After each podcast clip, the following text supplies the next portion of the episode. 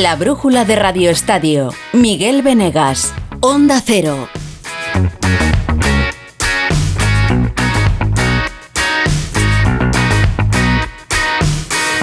¿Qué tal? Muy buenas tardes. Este lunes 31 de julio en lo deportivo va a terminar con enredos y con fichajes, como casi siempre. Ya ha empezado con bajón, con tremenda tragedia deportiva esta mañana. Nos hemos tomado el café a las 9 de la mañana con la selección española femenina en el Mundial de eh, Australia y Nueva Zelanda. Tercer partido del grupo contra Japón. Solo nos valía el empate para ser primeras de grupo, éramos favoritas y Japón nos ha metido cuatro en un partido desastroso en el que no ha funcionado nada. Ataque romo, defensa muy débil y las japonesas solo han necesitado 27 segundos en nuestro campo, 27 segundos en campo rival para hacernos tres goles antes del descanso. El golpe anímico es tremendo, sobre todo para las jugadoras. Aitana Bonmatí. Y a veces necesitas eh, un palo de estos para crecer y para ser más equipo que, que nunca. Así que ah, por mi parte pedir perdón, hoy no ha sido nuestro mejor partido y, además el resultado es, muy abultado. Eh, no estamos orgullosas de, lo que hemos eh, dado hoy en el campo, pero, pero bien, como digo, el fútbol te da nuevas oportunidades.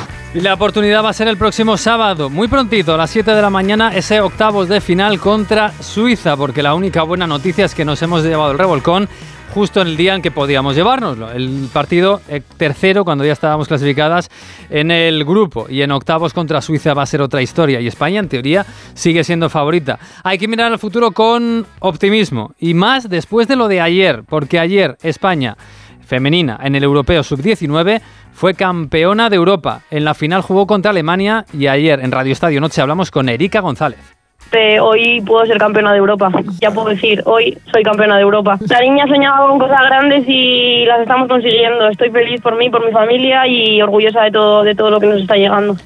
Pues sí, hay que mirar al futuro con ilusión y a ese próximo sábado también, en ese Mundial de femenino que se está disputando en Nueva Zelanda. Y ahora vamos con el enredo, porque quedan solo tres horas y media para que termine este 31 de julio.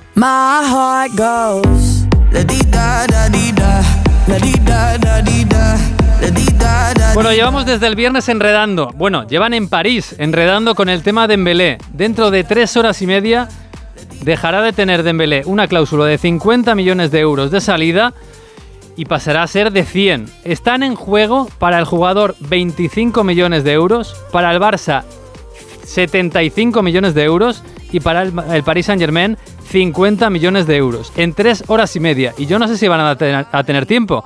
Hola Manu Terradillos, París, ¿qué tal? Muy buenas tardes. Hola, ¿qué tal, Venegas? Bueno, pues ese optimismo inicial sobre la posibilidad de cerrar el fichaje de Dembélé de manera rápida, pagando esos 50 millones de la cláusula antes de que se doblase a medianoche, se han ido desvaneciendo en París. La opción B ahora pasa por un traspaso más tradicional puede que la cantidad se mueva de esos 50 millones, pero sí te digo que veo muy difícil que se planteen acercarse a esos 100. Eso sí, el PSG tiene el sí del jugador para un contrato de 5 años y 20 millones al año, según Le Parisien, primas aparte, aunque si hay traspaso habría que, habría que arreglar ese tema del porcentaje, mm. ya que si fuese un clausurazo, un clausulazo, perdón, el jugador y el representante se llevarían la mitad, pero si hablamos de traspaso la cosa puede ser diferente. El rotativo insiste además en que todo se aceleró cuando un intermediario avisó al PSG de que el Barcelona quería incluir al atacante junto con Gaby Rafiña, en una operación por Mbappé. Bueno, y en Barcelona, ¿qué dicen? Hola, José Agustín Gómez, buenas tardes. Hola, muy buenas tardes. En eh, Barcelona ya se han hecho la idea de que se marcha. De que se marcha, pero no hoy. No, no. Eh, parece que finalmente va a haber negociación porque el jugador quiere salir, entre comillas, de una manera eh, suficientemente buena como para no dejar un sabor de boca horrible en el Fútbol Club Barcelona y siendo conscientes de que el jugador ya tiene un acuerdo con el PSG, el Barça se aviene a negociar para intentar conseguir la mayor cantidad posible de dinero, porque va a tener que moverse en el mercado y buscarle un sustituto de garantías, porque no olvidemos que Dembélé era un jugador clave para Xavi Hernández y lo dijo el otro día el capitán Sergi Roberto. Para nosotros Dembélé es fundamental, es un jugador que es único en el uno contra uno y hay que cubrir su hueco. Por lo tanto, el Barcelona ya sabían a negociar para conseguir la mayor cantidad posible. No van a ser esos 50 eh, millones, 25 para Dembélé y su representante y 25 para el Barça. La cifra va a estar más alta para que la reciba el conjunto azulgrana entre 50, 60, 70 millones.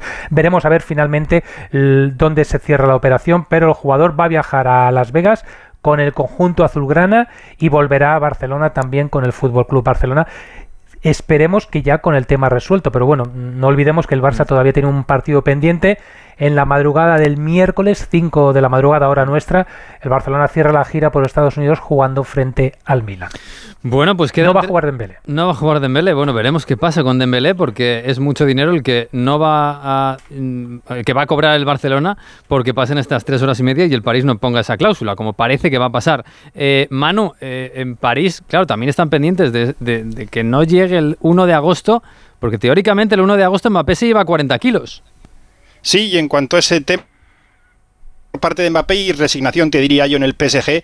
El jugador sigue en París, eh, se cumple el plazo, como dices, y según han firmado varios medios, el PSG tendría que pagarle la mitad, 40 millones de esa prima de fidelidad, eh, cosa que deberá hacer porque Mbappé sigue insistiendo en que quiere quedarse. La otra mitad debería abonarse el 1 de septiembre, cerrado el mercado, pero ahí ya no descarto que las cosas empiecen a moverse en breve, tal vez esta semana, una vez que ya haya cobrado ese primer bonus y que se abra la puerta a un traspaso. Eh, los parisinos siguen convencidos del acuerdo Real Madrid-Mbappé y consideran también que tarde o temprano habrá una oferta y que se pueda perfilar su salida traspasado. Pues este 31 de julio puede terminar con el Paris Saint Germain perdiendo 40 kilos que se van a Mbappé y otros 50 que podría haber hecho un, clausulazo a, a Dembélé. Así que le está saliendo caro. Eh, nos vamos a ir en menos de un minuto a Dallas.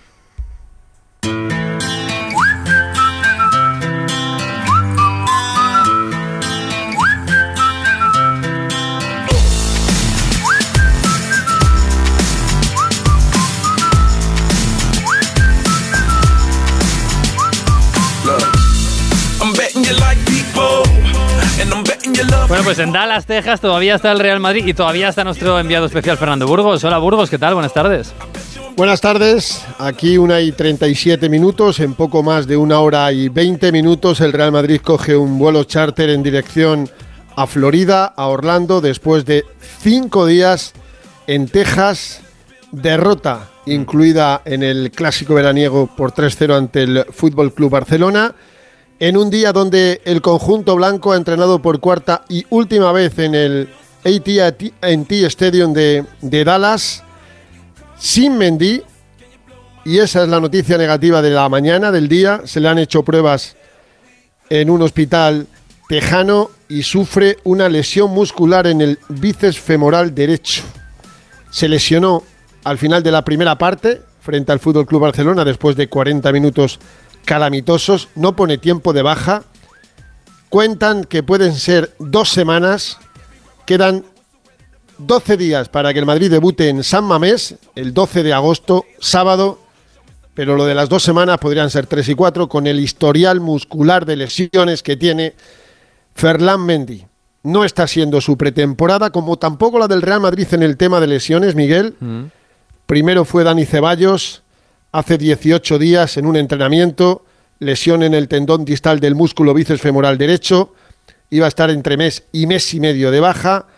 Hace dos días, después de una semana sin poder entrenar por molestias en la pierna derecha, a Arda Güler, que ya está en Madrid, se le detectó una lesión en el menisco interno de su rodilla derecha. Y Mendy va a viajar con el equipo a, a Florida, a Orlando. Se va a marchar con el equipo el próximo miércoles eh, 2 de agosto, después del partido frente a la Juventus, para llegar a la capital de España el jueves 3. No va a abandonar la concentración, no va a coger un avión por su cuenta. Hay fisios sufici- suficientes en el Real Madrid y médicos para tratarle en estos dos días. Y del entrenamiento, ¿qué podemos contar? Pues 23 eh, futbolistas. Ha vuelto a ejercitarse Rodrigo Goes. Hemos tenido una cosa curiosa, porque el entrenamiento iba a ser a puerta abierta, lo ha sido, pero los 10 primeros minutos no nos han dejado verlos porque tenía que probar algo Carlo Ancelotti. Ha sido un entrenamiento muy intenso, con muchísimo balón, que n- no ha dirigido propiamente dicho, ha estado y lo ha visto todo Carlo Ancelotti, ni su hijo, ni el segundo Davide, sino el tercero, Francesco Mauri. La mano derecha es Davide, la mano izquierda es Francesco, con la presión alta, y ha dicho una frase, hay que entrenar más esto, que fue en lo que fallamos el otro día, como presionaban los dos puntos, los dos puntas, también eh, Bellingham, que jugaba en el vértice superior del rombo del, o del diamante. Han estado todos a muy buen rendimiento y de cara al partido del miércoles, yo he visto cómo ensayaba un equipo compuesto por Courtois, que ha tenido un cantazo terrible, Mm. Son las cosas de los entrenamientos. Lucas Vázquez, Rudiger Nacho, Fran García, Camavinga escoltado por Modric y Cross, por delante eh, Bellingham y arriba Joselu y Vinicius. Ese es un posible 11 en el último partido del Madrid en esta gira americana frente a la Juve. Va a ser a las siete y media de Florida. Aquí son seis horas menos que en España, por tanto, a la una y media de la madrugada no es tan tarde como algún que otro partido que hemos visto en esta, en esta gira. Y todavía escuece y suenan los rescoldos del clásico, de ese 3-0 aquí en, en, Dallas. Después del partido pasó Carvajal por, por las radios, también por la eh, televisión del club, y nos dijo cosas interesantes, pero luego fue a otro foco eh, informativo y suelta esto a propósito de la derrota en un amistoso y de lo que le espera al Barça con el Madrid esta temporada. Perder siempre ante el Barcelona no es, no es plato de buen gusto, pero hay que saber el, el momento en el que estamos, lo que significa el partido. Estoy convencido de que en competición oficial les vamos a pasar por, por encima. Tuvimos ocasiones, cinco palos, hemos fallado un penalti. Que estén tranquilos, que, que cuando llegue la hora de la verdad les, les pasaremos por encima. Oh, la frase es terrible, ¿eh, Miguel? Sí, no, no, está mal. Dos veces la ha repetido. Esto ya sabes que permanece en el disco duro. De, de los no jugadores ocurre, del Barça, seguro, sí. Sí, si no ocurre, te lo, te lo restregarán, pero si ocurre, pues evidentemente todos, todos a callar. Pues cinco días aquí en Dallas y el punto y final en Texas va a ser Florida. Hemos empezado en la costa oeste, va a terminar el Real Madrid en la costa este en el inicio de la cuarta semana de entrenamientos. Les va a dar Ancelotti libre, eh, creo que todo el, fin de semana, porque cuando termine el partido contra la Juventus quedarán 10 días y la, la, preparación es correcta para el debut liguero, repito, sábado 12 de agosto, 9 y media de la noche en San Mamés, frente al Athletic Club de Bilbao. Lo dicho, en una hora y cuarto más o menos, el Madrid coge un avión rumbo a Florida con Mendy, con el lesionado Mendy, mm. en esa expedición que evidentemente no va a poder jugar el último partido frente a la Juve, Miguel. Bueno, pues eh, lo veremos cómo va la pretemporada del Madrid, que todavía le queda un partido igual que al Barça. Eh, José Agustín, de los rescoldos del clásico del sábado en el que ganó el Barça 3-0. Eh, claro, el Madrid, pues sí, pues falta de puntería, cinco tiros al palo. El Barça, bueno, creo que ha aprovechado un poquito para mirar al mercado y, pedir, ¿no? Sí, porque el Barça, al menos Xavi, eh, es consciente de que sí, muy bien, 3 a 0, se gana el Madrid, es pretemporada, un clásico siempre es un clásico, ganarle al Madrid siempre eh, al culé le hace hin hincharse, pero la, realidad es que el equipo sigue necesitando jugadores. Antes del partido ya se ha hablado de un lateral derecho y de un interior con llegada y que pudiera asociarse para asistir a los delanteros. Después de lo de Dembélé, hay que ir al mercado para buscar un jugador que pueda sustituir al francés. Pero antes de que lo del francés se pueda hacer, Xavi ya pedía refuerzos sí o sí. Y en cuanto al mercado, pues bueno, acaba el 31 de agosto, en mi opinión demasiado tarde, porque la liga empieza el 13. Entonces, eh, vamos a ver lo que pasa. Pueden pasar muchísimas cosas. Ojalá nos podamos eh, reforzar un pelín más. Se habla de la posible eh, llegada de Víctor Roque, el jugador que ha fichado este verano, pero que en teoría sí va a quedar hasta el 2024 jugando en el Paranaense. Bueno, en principio este jugador no vendría a sustituir a Dembélé hasta el mes de enero, porque tiene que jugar la Copa Libertadores, o al menos ese es el compromiso que hay, y si se rompiera, pues el Barça tendría que pagar una indemnización. Pero lo que parece claro es que el Barça va a intentar sacar la mayor cantidad posible por Dembélé para poder acudir al mercado para como mínimo encontrar un jugador con garantías. Pues a ver, entre el mercado y la pretemporada están en Madrid y el Barça en Estados Unidos y recordamos, eh, el miércoles a las 5 de la mañana el Barça va a jugar contra el Milan, el último partido. El jueves a la una y media de la mañana el Madrid va a jugar contra la Juventus. 15 minutos para las 9 de la noche. Un motero siente la libertad del viento en su cara. Un mutuero hace lo mismo, pero por menos dinero. Vente a la mutua con tu seguro de moto y te bajamos su precio, sea cual sea. Llama al 91 555 5555. 91 555 5555. Por esta y muchas cosas más, vente a la mutua. Condiciones en mutua.es. Nuevo Electro 3 en el corte inglés. Tres días con un 15% de descuento adicional en las mejores marcas de electrodomésticos. Dyson, AEG, Samsung, Philips. Balay, El frigorífico que quieres. la lavadora que te gusta. El nuevo aspirador. Nuevo Electro 3, 15% adicional en las mejores marcas de electrodomésticos. Solo hasta el miércoles 2 en tienda web y app del corte inglés. La brújula de Radio Estadio. Miguel Venegas. Onda Cero.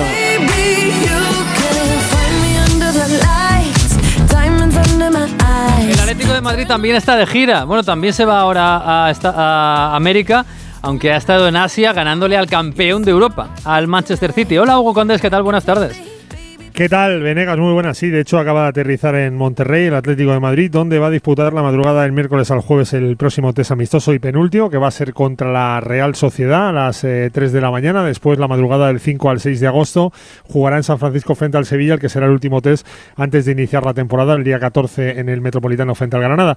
Y sí, la verdad que las sensaciones son muy buenas. Es verdad, ya sabes, Miguel, que esto es pretemporada, hay que cogerlo con, con pinzas todo lo que pasa, pero la realidad es que el Atlético de Madrid en estos dos primeros test de pretemporada ha seguido la misma línea de esos tres meses que encantaron al mundo del fútbol, ¿no? El- la salida de pelota jugando, eh, la intención de jugarla en todo momento y el partido de ayer fue nada más y nada menos que contra el Manchester City, que es un maestro en eso. Así que eh, es lo que ha trabajado Simeone desde el primer día de esta pretemporada, la línea continuista, repito, de lo del año pasado y el Atlético de Madrid, pues que ayer sumó además varios futbolistas que andaban con molestias eh, y que no habíamos podido ver hasta el día de ayer, gente como Memphis, como Carrasco, como Jano Black, que disputó, volvió cuatro meses después de aquella lesión que le ha tenido un montón de tiempo lejos de la portería. Y la verdad es que el Atlético de Madrid, pues eh, ayer le dio una gran alegría a sus aficionados. Repito, sobre todo, más que por el resultado y porque la gente pueda llenarse la boca, porque o te recuerdo aquel 7-3 al Real Madrid en pretemporada o la pretemporada del año pasado que fue inmaculada hasta que llegó la temporada regular, por las sensaciones de que el equipo sigue esa línea que tanto gustó a los aficionados el año pasado. Oye, por si alguien ha vuelto de vacaciones hoy, eh, Joao Félix y Morata siguen en el equipo y siguen en la gira. Siguen los dos. eh, por Joao Félix no hay ofertas. Por Álvaro Morata sí las hay, pero no llega a lo que quiere el Atlético de Madrid. El Cholo quiere que Álvaro Morata siga, así que eh, de momento no hay movimiento en ese sentido. Por cierto, eh, que no se me olvide, eh, ayer disputó su último partido como profesional Diego Godín, el hombre Mm. que con aquel gol le dio al Atlético de Madrid el campeonato de liga en el Camp Nou. Lo ha anunciado en sus redes sociales hace unos minutos, así que se retira uno de los mejores centrales, Miguel, que yo he visto con mis ojos. Bueno, pues sí, pues eh, allí que, le irá fantásticamente bien. Lo ha hecho muy bien tanto en América como en España eh, y en Europa. Eh, el Sevilla y el Betis se van a encontrar también por allí haciendo las Américas. Pero hoy en el Betis ha llegado una noticia extraña porque uno de los fichajes se marcha. Hola Carlos Hidalgo, buenas tardes. ¿Qué tal? Muy buenas tardes. Sí, ya veníamos comentando que la idea del Betis era cederle. Eh, hablamos de Alex Collado, el último, el séptimo fichaje de Ramón Planes para el conjunto verde y blanco, porque en su posición hay overbooking y entienden que eh, le vendría bien un año jugando a buen nivel. Eh, las ofertas que había de primera división no han cuajado y al final, y esto es lo curioso, se marcha a la Liga Saudí. Se va Alex Collado cedido sin opción de compra al Al Hood, eh, equipo, como digo, de la, de la Liga Saudí, con lo cual, pues eh, no estará, por ejemplo, en ese derby, ya que hablábamos de derbis, en ese derby del próximo miércoles, de la noche del 2 al 3 de agosto a las 5 de la mañana, el Betis Sevilla, en el que además tenemos el morbo de ver si va a tener minutos Isco Alarcón y se va a enfrentar a su ex equipo seis meses después, pero con la camiseta del eterno rival. Sí, va, sí, va a haber que trasnochar ¿eh? esa madrugada, pero está bien. Ver a Isco si se enfrenta al, al Sevilla, que el Sevilla ha, ha devuelto a la gente las camisetas del Betis, del Sevilla, de, de Isco. Eh, eh, oye, el Sevilla, por cierto, este fin de semana también ha estado en Detroit jugando eh, otro partido contra otro equipo Premier y también ha ganado, además. Sí, en la madrugada de ayer, empate a uno con el Crystal Palace y luego en los penaltis, eh, victoria del, del Sevilla. El 1-0 fue obra de Rakitic, que enganchó desde un lateral del área un balón perdido a bote pronto, un golazo eh, cruzando el balón al otro palo. Y después, eh, en una pérdida de balón, que fueron demasiadas ayer de Joan Jordán, empató el Crystal Palace. Como había un trofeo en juego, tanda de penaltis, pero eso sí, directamente con muerte súbita, solo se lanzaron dos. Rakitic marcó, Andersen falló y se llevó el Sevilla este trofeo. Lo dicho, lo próximo, el derby a las 5 de la mañana entre el 2 y el 3 de agosto. Pues habrá que verlo. La, aquello fue la- lo de ayer fue la tanda de penaltis más rápida de la historia, sí señor. Y, la, ganó, y la ganó el Sevilla. En Valencia eh, siguen pendientes de las salidas antes de que lleguen las entradas. Pero bueno, parece que las salidas se van haciendo, se van poco a poco encarrilando. Edo Esteve, ¿qué tal? Buenas tardes. Hola Miguel, ¿qué tal? Buenas tardes. Sí, porque Yunus Musa va a poner rumbo a Milán. El acuerdo ya es definitivo entre el Valencia y el conjunto italiano. 20 millones de euros más variables. Es lo que el Valencia va a ingresar por su venta y está previsto ya que incluso esta misma semana viaje a Milán para pasar reconocimiento médico y para ser anunciado oficialmente como nuevo futbolista del equipo italiano. Hay que eh, recordar que esos 20 millones de euros no sirven para que el Valencia pueda firmar futbolistas. Es decir, el Valencia tiene que vender neto por valor de 30 millones de euros, lleva vendido por valor de 22, es decir, que todavía le quedarían 7 millones de euros más de venta neta para poder firmar futbolistas. De momento lo que sí ha hecho ha sido inscribir tanto a Pepelu como a Chen, pero en cualquier caso, repito, esos 20 millones de euros por el traspaso de Yunus al Milan no sirven de momento para el Valencia para desbloquear posibles llegadas de Sergi Canós, de Rafa Mir o de Amala. Pues cuesta mover el mercado, sí señor, con estas cifras y con estos presupuestos. Al que no le está costando es al fútbol saudí, que está apuntando a todas partes, incluido al portero de la selección española, Pablo de la Fuente. ¿Qué tal? Buenas tardes. ¿Qué tal, Miguel? Así es, de momento es solo un rumor, pero se está hablando de un posible traspaso de 40 o 50 millones, pero el Athletic no tiene necesidad de vender, el jugador no tiene cláusula, esto es un punto importante, así que deberían negociar, veremos cómo se soluciona este tema. El que sí que se va a es Sadio Mané. Después de un paso por el Bayern con más sombras que luces, puñetazos a Sané incluido, el senegalés se marcha en la SER a cambio de 37 millones y cobrará 40 al año. En nuestro fútbol, la cláusula de Darder pasa de 10 a 15 millones a las 12 de la noche y varios equipos podrían anticiparse para abaratar su fichaje, así que habrá que estar atentos. Mario Gaspar ha fichado por el Elche y Kyle Larín se encuentra cerca de incorporarse al Mallorca. Rodrigo Eli no seguirá en el Almería y vuelve a gremio y la leyenda atlética Diego Godín, como ha contado Hugo, ha colgado las botas.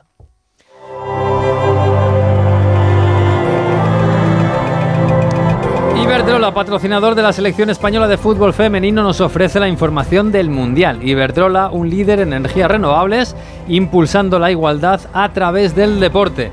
Ana Rodríguez, ¿qué tal? Buenas tardes. Buenas tardes. Bueno, han sido buenas, la verdad es que no. no, iba a decir por decir algo, sí. no han sido buenas. Eh, éramos favoritas contra Sí. Japón, pero ha salido todo mal. Es el peor partido en mucho tiempo que hemos visto de la selección. eh, preocupante su fragilidad defensiva. Hemos encajado cuatro goles con las japonesas, 4-0, tres de ellos en 40 minutos y absolutamente iguales a la espalda de una lentísima defensa española, de una lentísima pareja de defensas de- centrales de la selección y nulo caudal ofensivo, sin ideas y sin recursos para atacar la defensa, el bloque bajo que ha planteado hoy Japón. Mm, lo mejor de este partido, lo que podemos sacar es que no era decisivo y que peor yo creo que ya no se puede hacer, eh, que, que la selección tiene que ir a más, tiene de aquí al sábado que se juegan los octavos de final mucho tiempo para hablar, para preparar para trabajar y sobre todo para levantar el ánimo porque el palo hoy ha sido duro, nadie se esperaba este resultado y el sábado, como digo, a las 7 de la mañana ese partido ante Suiza de octavos de final, una selección la Suiza que planteará un partido muy parecido a lo que ha hecho hoy Japón, un o bloque sea, bajo atrás, atrás esperándonos y, y atrás buscarnos la y, y buscar eh, y buscar eh, la salida a la contra. Eh, el- del planteamiento de hoy eh, se ha hecho responsable el seleccionador Jorge Vilda. Se han defendido muy bien, eh, en cuanto han recuperado el balón han salido muy bien al contragolpe, eh, no hemos llegado. Está claro que no hemos estado a la altura, pero si hay algún responsable de esta derrota soy yo. Bueno, pues, eh, pues habrá que ver. Lo, lo fundamental es que se recuperen anímicamente, que Sí. quedan muchos días de cara al sábado. Pero bueno, fútbol, mejores que Suiza somos, ¿no? Somos eh, mejores que Suizas, tenemos mejores eh, jugadoras que la selección suiza. Eh, Suiza es una selección muy física, muy rocosa, defiende muy bien, han- no, han, quej- no han encajado goles en este, en este Mundial, en esta Copa del Mundo, pero también habrá que estar atento al ruido mediático alrededor de esta selección, que viene de problemas importantes durante toda la temporada, de líos con el seleccionador. Y, por ejemplo, escuchamos a una referente, a una leyenda de la selección como es eh, Vero Boquete, hablando de, pues, de las bajas, Mm. de jugadoras que De no que están no en este. Mundial. Los cambios tampoco han mejorado lo que teníamos y también, eh, si tenemos que ser críticos, no han mejorado también porque nos faltan jugadoras, nos faltan futbolistas que deberían de estar en este mundial y que no están. Eso te condiciona desde el inicio, te condiciona después en las posibles opciones y, bueno, las que no están evidentemente no van a estar en los próximos partidos y España tiene que buscar soluciones para cuando nos encontremos en esta situación saber qué hacer Pues las ausentes son Mapi León y Patrick Guijarro, absolutamente. Eh, ¿Estás de acuerdo con que... Sí, no ha dicho los nombres, Que no estén es un gran lastre para este equipo. Sí, ya lo dijimos al principio de, de la Copa del Mundo, Mm. antes de empezar este Mundial, que sin duda las bajas de Mapi León y Patrick Guijarro son fundamentales, importantísimas. Mapi León es nuestra mejor central, es una de las mejores centrales del mundo, la mejor central de la Champions de la pasada temporada. Es una central rapidísima, que es lo que nos ha faltado hoy, rapidez en, eh, para replegar. Y Patrick Jarro es, eh, por un lado, la brújula de la selección y por otra parte es el equilibrio entre la defensa y el ataque. Una jugadora como la que no hay ahora mismo dentro del combinado de, de Jorge Vilda, por lo que nos da, como digo, tanto en faceta ofensiva como en faceta, en faceta defensiva. No están Mm. y hay que jugar con ellas, eso lo sabíamos desde el primer momento, así que hay que buscar soluciones a, a este problema y, como digo, mucho tiempo hasta el sábado para encontrarlas. Pues a ver, no nos podemos acordar ya de las que no están, aunque lo hagamos si nos acordamos, y las que están, que oye, está la balón de oro eh, en nuestro equipo. Eh, Sí, que hoy ha jugado 60 minutos, va a ir ampliando mejor, ese rango de minutos jugados, pero no ha estado bien hoy Alexia Putellas. No ha estado ninguna bien. El próximo sábado a las 7 de la mañana vamos a tener que madrugar España contra Suiza, octavos de final del Mundial de Fútbol. Y tenemos que ganar. Alexia Putellas avanza con el balón, se la pasa Sandra Sánchez, la karateca entrega el esférico de un patadón a Carolina Marín, la jugadora desvía el esférico con un revés magistral, el balón vuelve a Putellas, Putellas dispara y gol, gol del deporte femenino español. Juntas con nuestra energía estamos haciendo el terreno de juego más grande. Iberdrola, patrocinador oficial de la selección española de fútbol femenino. Iberdrola, empresa colaboradora con el programa Universo Mujer. Este fin de semana hemos tenido Fórmula 1 Gran Premio de Bélgica y parecía que Alonso le iba a ir muy mal la cosa. Bueno, no le ha ido tan mal. Álvaro Herrero, ¿qué tal? Buenas tardes. ¿Qué tal, Miguel? Muy buenas. Fin de semana pasado por agua en el Gran Premio de Bélgica, o al menos la primera parte, porque un aguacero de dimensiones bíblicas dejó inservibles los libres del viernes y puso en serio peligro la carrera al sprint del sábado, carrera que ganó, por cierto, Max Verstappen, que hizo doblete y se llevó también la del domingo, aún saliendo con cinco lugares de penalización. Es que le da igual. Alonso se inventó un quinto puesto de la nada y Sainz tuvo que abandonar por colisión en un circuito de Spa famoso por sus sorpresas, pero que esta vez gobernó el de siempre, Verstappen. Son ocho victorias seguidas para el neerlandés y 12 para Red Bull en un campeonato que afronta ahora tres semanas de parón con la esperanza de que el resto de equipos puedan encontrar mejoras e igualar un poquito la lucha por arriba. Bueno, Alonso ha salido con un poquito de moral antes del parón. Este resultado seguramente ayude un poco a la moral del equipo para, para irnos con un poco con menos peso en los hombros, ¿no? porque las últimas carreras estaba añadiendo un poco de presión a todo el equipo, así que hoy hemos demostrado que, que tenemos buen ritmo aún y que hace falta mejorar, claro que sí, pero, pero con calma y viendo, viendo el campeonato una perspectiva más general. Pues lo veremos, dentro de tres semanas va a ser el próximo Gran Premio de Fórmula 1 en el que Alonso intentará mejorar, como ya ha mejorado en este. Tenemos más noticias, empezando por el baloncesto, eh, Víctor Yagüe, porque además hoy es centenaria la Federación de Baloncesto. Sí, hola Miguel, ¿qué tal? Pues como decías, la selección que está de centenaria y que sigue entrenando el equipo de Escariolo de cara pues un poco preparando ese mundial que empezará a finales de agosto y también con la mente ya pensando en el primer partido de la gira de preparación que recordemos será este viernes a las 9 y media en el Within Center frente a Venezuela. Hoy ha hablado Santi Aldama sobre los primeros entrenamientos y las ganas que tiene de representar a España por primera vez en una gran cita. Bien, muy, muy contento. La verdad que tenemos la suerte de tener un grupo fenomenal y me han acogido súper bien. Y como dices tú, al final yo llevo años deseando estar aquí, es mi sueño de toda la vida y estar cerca de cumplirlo pues es pues, un honor y, y mi familia está muy orgullosa. También nos ha atendido hoy Seba Saiz y sobre la competencia sana que hay en el grupo, recordamos que de los 16 convocados finalmente se podrán ir 12, pues en la lista final ha dicho esto. Sí, yo creo que este año va a ser muy difícil. Eh, los 16 jugadores que están aquí, los 16 están para ir. Eh, yo creo que no hay nadie que, que esté a, a, bajo nivel. Yo creo que está todo el mundo a un nivel que cualquiera podría, cualquiera podría hacer un buen papel en este año. Así que bueno, tenemos que hacer una buena preparatoria y luego dejar a Sergio que decida qué es lo mejor para el grupo. Pues el viernes, como he dicho, primer partido. Ayer el partido que no pudimos ganar fue la final del Europeo Sub-18. No pudimos revalidar el oro pero la plata es la quinta este verano para el baloncesto español. En el quinteto ideal sí que entraron dos españoles, fueron Hugo González del Real Madrid y Adaimara del, del Zaragoza, que se va ahora a Estados Unidos. Y donde Miguel hemos tenido también más medallas ha sido en los finales, en, en los mundiales de natación que se han disputado en Fukuoka. Nueve medallas en total, tres oros, dos platas y cuatro bronces. Además, España se convierte en el séptimo país con mayor número de, deportistas clasificados para los Juegos Olímpicos de París 2024, con ahora mismo 62. Pues no se nos ha dado mal, desde luego. Hasta aquí el deporte. Más deporte van a tener a partir de las once y media, como siempre, en Radio Estadio Noche. Adiós.